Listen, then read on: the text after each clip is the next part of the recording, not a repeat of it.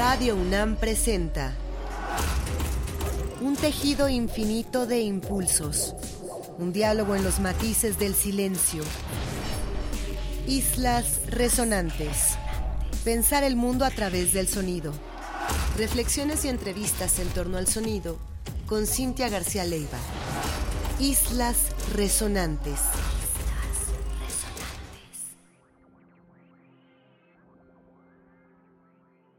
Muy buenas tardes, bienvenidas, bienvenidos a una emisión más de Islas Resonantes, un programa que hacemos para pensar el mundo a través del sonido.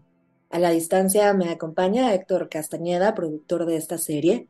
Mi nombre es Cintia García Leiva y esta tarde, ya en esta sexta temporada del programa, tenemos a una invitadaza en este ciclo de entrevistas que estamos haciendo nuestra invitada de hoy además se perfila como una escucha fundamental, me parece hoy, en la escena latinoamericana, con un trabajo activo tanto en México como fuera de México. Ahora ella nos contará desde dónde es que está haciendo todas estas cosas maravillosas que se están perfilando también como un terreno de investigación desde las artes, desde la escucha, desde la producción sonora pero también que se vincula con otros medios. Hoy nuestra invitada es Laura Balboa desde Suecia, a quien agradecemos enormemente su tiempo, su generosidad.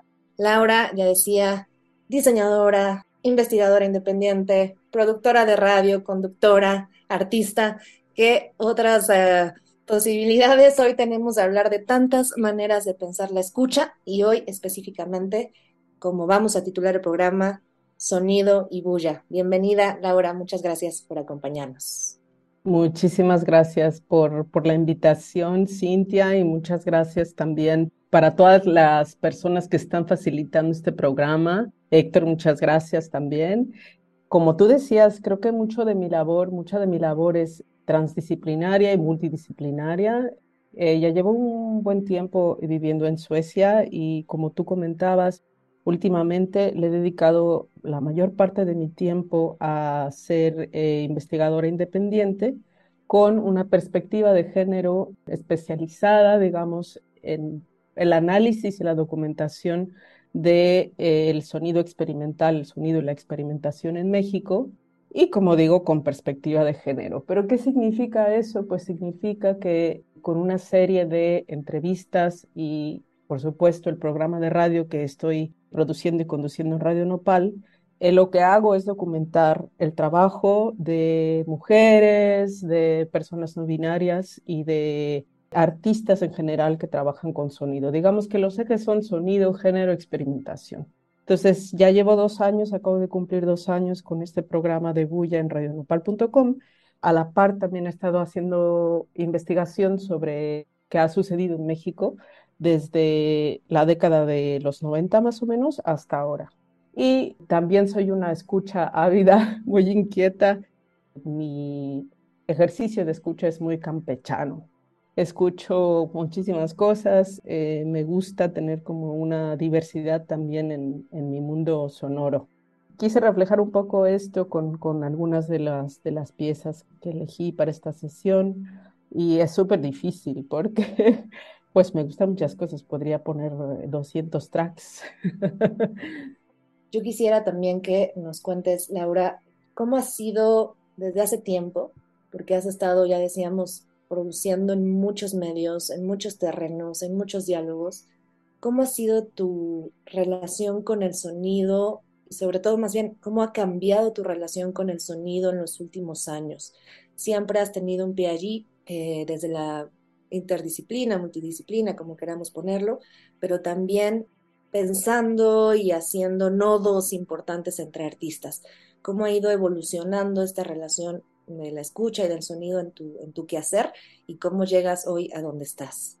Pues yo creo que resumiendo un poco, tomando las partes esenciales de esa, de esa historia personal, tengo que decir que es una historia personal también, eh, podría decir que todo inició como con una obsesión muy natural que tuve desde, pues desde muy pequeña, desde niña, al escuchar sonidos poco convencionales o poco estructurados en cuestión melódica, musical y demás, por las cosas que escuchaba en casa por mi padre. Y a partir de ahí empecé a tener como mucha curiosidad sobre qué era eso que no se podía encajar dentro de lo, el canon musical, digamos, ¿no? Entonces, en mi juventud empecé realmente a, indagar un poco más y a incluirme dentro de, estos, de estas comunidades, digamos, como autoorganizadas, como el Tianguis Cultural del Chopo, en donde desde muy joven yo fui allí y eh, conocí y tuve la oportunidad de autoeducarme. Justo estaba reflexionando sobre eso hace poco en Twitter y tuve oportunidad de encontrar muchas otras cosas que jamás hubiera pensado que a las que tendría acceso. Y se fue abriendo mi panorama completamente y siempre como escucha, eh, después tuve la oportunidad de incorporar esta fascinación y obsesión por la, el sonido, la música, a mi carrera de artes visuales y entonces hice algunos proyectos con sonido y después al final terminé también como inserta dentro de bastante de la escena que sucedía en los 2000 y, y demás en la Ciudad de México en cuestión de arte sonoro y en cuestión de experimentación sonora. También trabajé para hacer imagen y dirección de arte para algunos festivales eh, dentro de este tipo de actividades.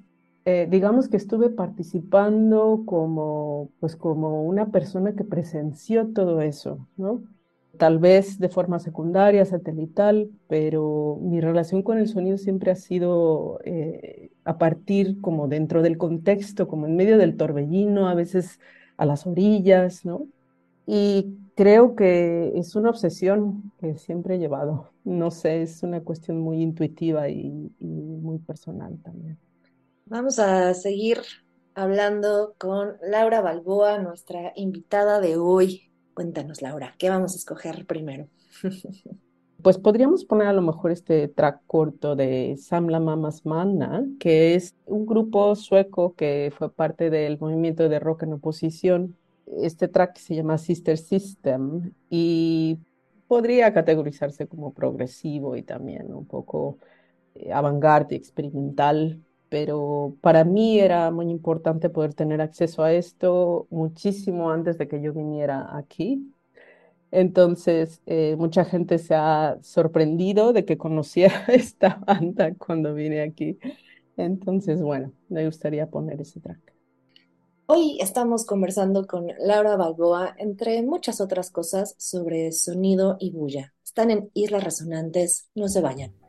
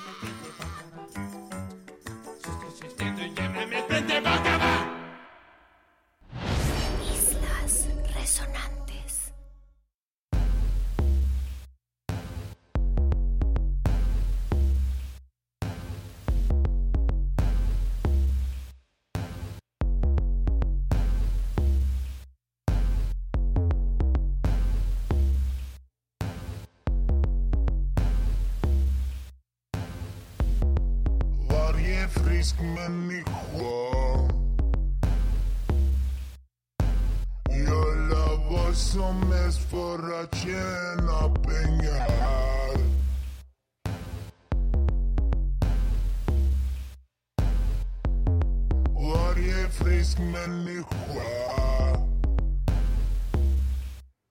Om vi kan placera dig i den gruppen. Som helst för att tjäna pengar. Vad som helst för att tjäna pengar. som ett förra tjäna pengar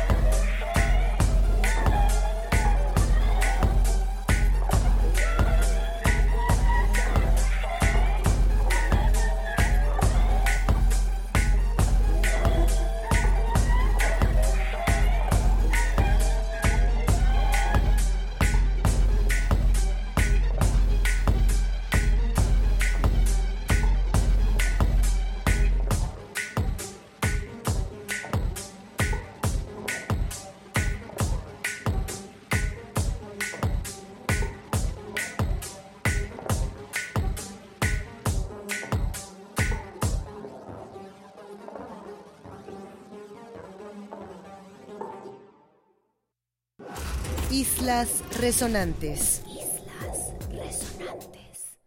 Y esto que escuchamos fue Van Licht Folk con el track de Inte, que bueno, es un, es un poco eh, interesante también este juego de palabras que tiene, porque Inte en sueco es no.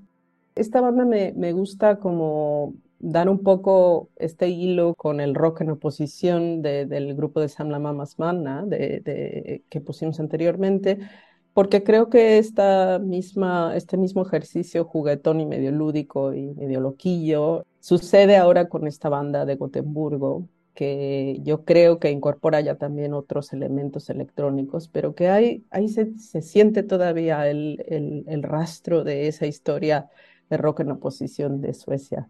Entonces, bueno, esta es una banda que descubrí hasta que me mudé aquí. Laura Balboa vamos a comenzar a hablar de, la idea de bulla como noción, por supuesto que da título al programa que llevas, ya nos decías ya hace dos años, pero también me parece en un cruce y por eso es importante presentarlo hoy aquí en Islas Resonantes, que es la producción radiofónica con todo lo que eso promueve en términos de conectividad, de creación de comunidad, no desde la visualidad, sino desde el sonido y desde lo invisible. Y por otro lado, la perspectiva de género e inclusión. Ese cruce tan potente, tan radical y tan necesario es lo que hoy suena en bulla y desde ahí has estado haciendo ruido y has estado trayendo voces, tanto conocidas, algunas más conocidas que otras en el panorama actual, al menos en México y en Latinoamérica, pero otras también que requieren un plano importante de investigación para llegar a ellas y precisamente para también hacerlas sonar, para que también hagan bulla. Cuéntanos del proyecto en general y también de algunos hallazgos, por favor. ¿Por qué tantas veces quedan de fuera estas voces? Que podemos saber por dónde va la cosa, pero es importante que lo escuchemos de tu voz.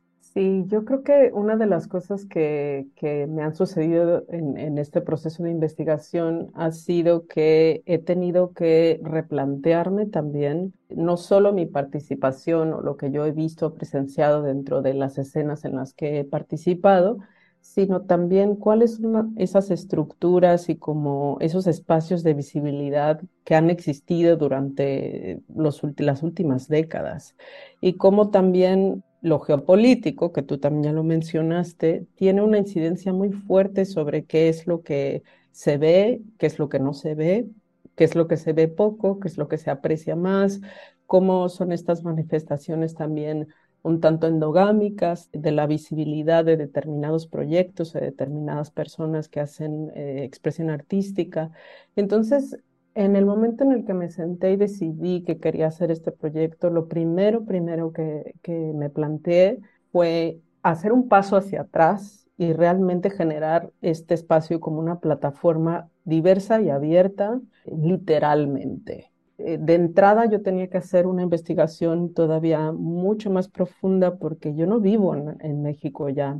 Por otro lado, me di cuenta también que si era posible que yo hiciera esta investigación a distancia, ¿cómo era posible que otra gente estando allí no pudiera hacerlo o no se daba la labor de hacerlo? Alguna gente sí lo ha hecho, algunas organizaciones, pero creo que era una apuesta que yo tuve en ese momento y durante estos dos años he aprendido muchísimo sobre ello, sobre mí misma, sobre lo mismo, cómo hacerme hacia atrás y realmente dar un espacio para que las personas que están invitadas a Bulla tengan una voz que además signifique que tengan una agencia dentro del trabajo que hacen. Es decir, yo no las categorizo, cualquier persona invitada al programa define cómo se quiere presentar, qué tipo de música quiere o sonido quiere programar.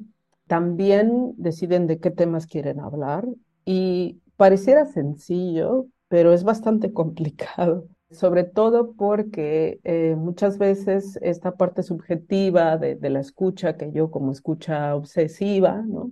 puedo llegar a tener, tengo que dejarla de lado completamente. Si quiero que Bulla sea un, un espacio diverso, tengo que estar abierta a cualquier tipo de persona de cualquier edad y a cualquier, cualquier tipo de expresión artística que está eh, dentro de estos parámetros, digamos, de género en los que a lo mejor algunas personas son más visibles y otras muchos, mucho menos. Cuéntanos qué escucharemos a continuación. Vamos a poner Angélica Negrón, que yo creo que podríamos poner solo un, un fragmento, que yo creo que sería interesante poner. Además de que es una compositora bastante lograda a nivel trayectoria, carrera y formación, como que ese reconocimiento ha llegado un poco tarde y se me hace un fenómeno interesante también, porque muchas veces estas estructuras culturales pudieran contaminar un poco la percepción de las compositoras latinoamericanas, ¿no? Angélica Negrón, por ejemplo, pues que, que vive en Estados Unidos y que pues puede llegar a ser categorizada como con determinados estilos de música, pero no, ella, ella ha hecho muchísimo trabajo variado y está en todo su derecho de hacer lo que, lo que quiera. Entonces, eh, quise, quise poner parte de su trabajo porque me parece importante. Entonces, sí, vamos a escuchar La Isla Mágica, que es una, es una colaboración con, eh, con otra artista también, que eh, me parece importante, que se llama Leonor Oppenheim, y bueno, pues este es el track.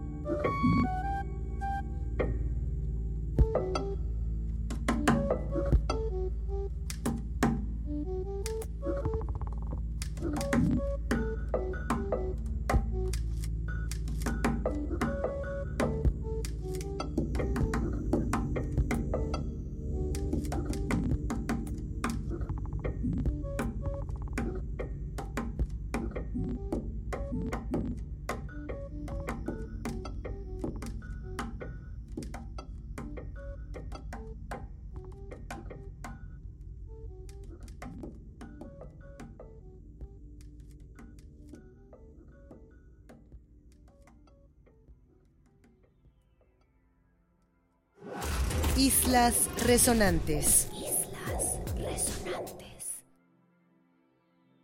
Acabamos de escuchar a la compositora Angélica Negrón en colaboración con Eleonor Oppenheim y el track fue La Isla Mágica. Escuchamos un fragmento, pero desde luego, como bien invitaba ya Laura hace unos minutos, les invitamos a explorar el trabajo de Angélica Negrón y de otras tantas mujeres que en Latinoamérica tienen una trayectoria amplia pero que por razones eh, múltiples, como hemos estado conversando hoy en este programa, no alcanzan cierta visibilidad que otras personas, que otros nombres sí, y para eso estamos produciendo bullas múltiples. Sonido y bulla. Eh, quisiera insistir, Laura, en la pregunta sobre lo que significa el radio, ahora sí como medio, pero también como experimentación medial y experimentación desde la escucha, justamente con alguien como tú, que está lejos en términos territoriales, que está a muchas horas de México, pero que mantiene cerca y quizá con una profundidad mucho mayor, como también nos contabas, a otras posturas musicales, cuál es la escena y dónde nos está faltando entender qué significa el radio como medio, políticamente hablando, para poder hacer un proyecto así. Yo creo que a partir de la, de la, pandemia, afortunada y desgraciadamente, el radio, la radio ha resignificado como unas maneras muy importantes para poder tener presencia en la vida cotidiana de las personas. Yo tomé este formato y esta plataforma, me pareció la más adecuada para poder generar una cercanía con una determinada audiencia y poder conectar cosas que normalmente no se escuchan. La radio comunitaria en ese sentido creo que es un medio muy eh, amistoso y muy cercano que ha tomado distintas dimensiones. Ahora también tenemos los formatos del podcast y tenemos algunas otras cosas que han estado sucediendo en Internet, ¿no? y que están cruzadas con cómo utilizamos estas plataformas ¿no? mediales eh, día a día con nuestros dispositivos, en la computadora, en el celular. A mí me parece que la radio es suficientemente flexible, cercana y amistosa, como lo comenté ya, como para poner un, un, proyecto tan complejo como lo es Bulla. Es decir, son personas, son mujeres que no están visibilizadas o que están parcialmente visibilizadas algunas de ellas tienen trayectorias que no son necesariamente del canon musical. Entonces, al establecer una conversación como si nos estuviéramos tomando un café, casi casi, podemos establecer como, además de darles un lugar, esta cercanía con el resto de las personas que están escuchando. Creo que para mí es súper importante tener algo como eso en un proyecto tan complejo como este el sonido que, que se pone muchas veces no es fácil, entonces ayuda. Estamos conversando con Laura Balboa, entre muchas otras cosas, sobre sonido y bulla. Están en Islas Resonantes, no se vayan.